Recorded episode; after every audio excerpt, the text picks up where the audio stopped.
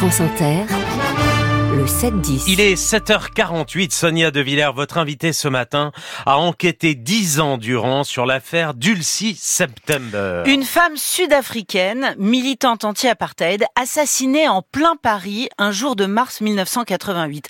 Un meurtre non élucidé, mais un crime politique à coup sûr. L'un de nos confrères a fouillé tous les dossiers noirs du septennat Mitterrand, des septennats Mitterrand. C'est fou comme les années 80 sont encore loin d'avoir révélé tous leurs secrets.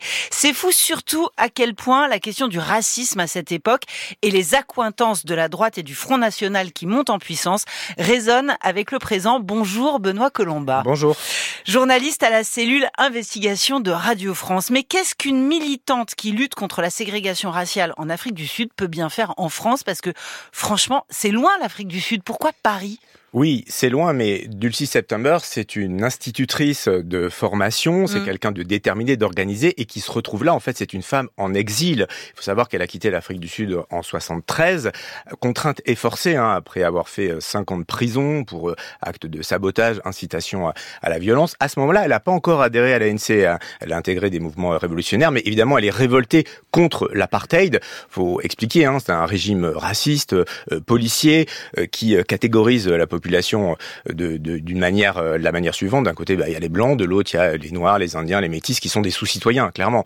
Donc là, on a vraiment la ségrégation qui se voit dans l'espace public, dans les transports. Il faut une autorisation, un pass pour se déplacer. Et donc, évidemment, euh, si euh, vous levez une demi-oreille, de toute façon, vous êtes euh, ou en prison, euh, ou mort physiquement, ou mort socialement. Et c'est ce qui va se passer avec Dulcie September. Elle est bannie, en fait, de son propre pays. Et pour bien comprendre, il faut savoir qu'on est en pleine période de guerre froide, bloc de l'Est contre bloc Ouais. de l'Est, et que l'ANC a changé de stratégie. L'ANC, c'est le parti de Nelson C'est le Mandela. parti de Nelson Mandela qui maintenant est passé à la lutte armée. Le tournant, c'est euh, euh, un massacre hein, en mars 60, euh, mars 1960. C'est le massacre de Sharpeville, c'est à côté de Johannesburg. C'est la police sud-africaine qui tire sur des manifestants devant un commissariat. Il y a 69 morts, 200 blessés. Et à ce moment-là, l'ANC est interdit et devient un mouvement en exil. Donc, il devient stratégique pour les représentants de l'ANC, et c'est ce qui va se passer avec Dulcie September, de poursuivre le combat en quelque sorte dans d'autres pays. Et donc, à partir de 1984, elle va être la représentante du bureau de l'ANC à Paris. Et pourquoi? Parce que euh, le pouvoir socialiste a autorisé hein, euh, le- l'établissement de, de ce bureau, parce qu'il faut rappeler aussi qu'à l'époque, euh, l'ANC est considéré comme un, un mouvement terroriste. Donc, c'est pas seulement une femme en exil, c'est aussi une femme en mission. Elle est là pour réclamer la libération des prisonniers politiques et dénoncer euh, la non-application des sanctions Et économiques. Mandela est évidemment encore en prison au moment où se passe cette, ép- cette, cette histoire. Six balles tirées à bout portant. Elle meurt, Dulcie euh, September, juste avant la réélection de François Mitterrand. Ça fait dix ans, Benoît Colombois, que vous, vous passez au crible toutes les archives, que vous enregistrez tous les témoins de l'époque. Vous publiez une bande dessinée de 300 pages, Dulcie du Cap à Paris, l'assassinat d'une militante anti-apartheid avec les dessins de Grégory Mardon aux éditions Futuropolis.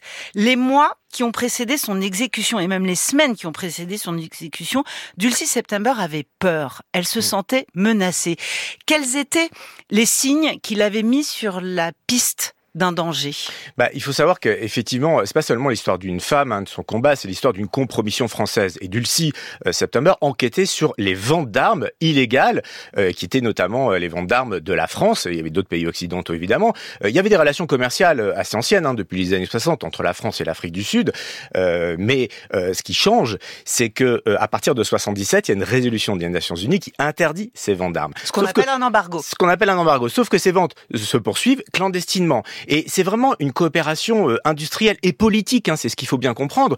Euh, juste pour prendre une image, on raconte, on monte dans le livre, au sein de l'ambassade d'Afrique du Sud à Paris, au dernier étage, il y a tout un étage qui est occupé par un office d'armement sud-africain qui s'appelle Arms Mhm. Corps et qui est surnommé La Ruche. Et c'est au sein de cet établissement que se font toutes les relations et toutes les négociations du business des armes. Et donc, euh, comme son nom l'indique, La Ruche, ça bourdonne. Ça continue de bourdonner autour des ventes d'armes. Donc, c'est un lieu vraiment stratégique euh, au cœur de la capitale française, mais qui sert aussi euh, de, de carrefour, en fait, de toutes les démarches commerciales Pardon, et des ça, ventes c'est d'armes en quelque Europe. chose qu'on sait très peu parce qu'il y a les ventes d'armes, mais il y a aussi toutes les entreprises françaises qui continuent à faire du business avec l'Afrique du Sud, avec ce, ce régime de ségrégation raciale. C'est quelque chose qu'on sait très peu, finalement, que la France a continué de soutenir euh, l'Afrique du Sud malgré Effectivement, il y a un peu une forme d'amnésie collective autour de ça. Il y a les ventes d'armes, il y a aussi le nucléaire, nucléaire civil, nucléaire militaire, et Dulcie September enquêtait également là-dessus. On sait aujourd'hui que la France a permis à l'Afrique du du sud de l'apartheid d'avoir sa bombe, avec également la participation d'Israël, de l'Allemagne et sous le haut patronage des États-Unis. Donc évidemment tout ça était extrêmement sensible.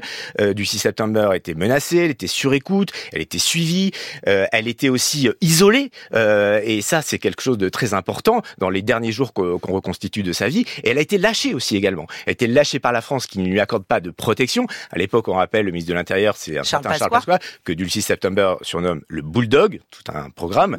Et, et elle est lâchée aussi au sein de son propre camp. Et c'est ça qui est intéressant au sein de l'ANC, où on commence à sentir le, vent de l'histoire euh, tourner. Et c'est assez mal vu, en fait. Certains au sein de l'ANC voient d'un mauvais œil le fait que Dulcie September s'agite pour dénoncer justement ces compromissions françaises, parce que l'apartheid va bientôt tomber, mais les Vandins, pour certains, bah, doivent continuer. Le Parti socialiste a-t-il joué un double jeu? À l'époque Oui, clairement, il y a un double jeu, c'est-à-dire que côté pile, voilà, il y a un discours où on condamne moralement euh, l'apartheid, mais côté face, en fait, euh, voilà, il y a des liens d'affaires qui qui continuent euh, à gauche et, et, et à droite évidemment aussi, hein, où là il y a des, des réseaux euh, assez solides. On, on montre d'ailleurs à un moment dans le livre, il y a une planche Grégory Mardon qui dessine un peu l'emboîtement de toutes ces structures façon poupée russe.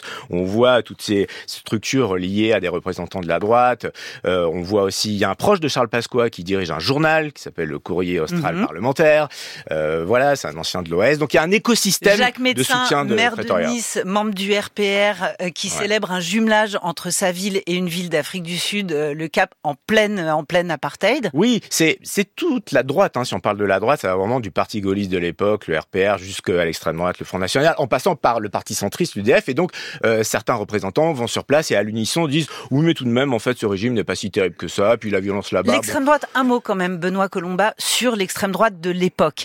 Un mot sur euh, Jean-Marie Le Pen, c'est-à-dire que euh, non seulement il y a une communauté euh, française qui vit en Afrique du Sud et qui vote assez massivement à l'extrême droite, en tout cas beaucoup plus que euh, les Français ne votent à l'extrême droite à l'époque, et puis Jean-Marie Le Pen prend fait et cause pour le régime de Oui, Pretoria, prend tout- fait et cause pour l'Afrique du Sud. Tout à fait. Encore une fois, il n'est pas le seul. Et à mon avis, ce qui est remarquable au sens premier du terme, c'est vraiment tout le spectre à droite Ouais. qui soutient. Et il faut bien se rappeler que, en fait, à l'époque, si on se remet dans le contexte, l'Afrique du Sud est vue vraiment comme un rempart, euh, vraiment euh, des valeurs de l'Occident. Hein. C'est c'est c'est quand même ça. hein. Donc c'est une thématique qui est reprise. Donc on comprend pas Un ça. rapport, un, un rempart face à quoi?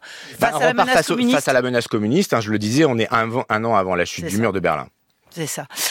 La France a-t-elle accepté un jour de rouvrir ce dossier? Parce que le meurtre de Dulcie September est resté non élucidé. L'enquête est bâclée, elle se conclut par un non-lieu au bout de quatre ans et pourtant aujourd'hui la famille de Dulcie September réclame qu'on rouvre l'enquête. Ben, en fait, ce qui est vraiment euh, intéressant de noter, c'est que à l'époque, Dulcie September était vraiment un caillou dans la chaussure de plein d'intervenants et elle s'est faite euh, finalement euh, broyer par euh, un grand jeu géopolitique. Et on voit qu'aujourd'hui, en fait, Dulcie September, d'une certaine manière, est toujours un grain de sable, en fait.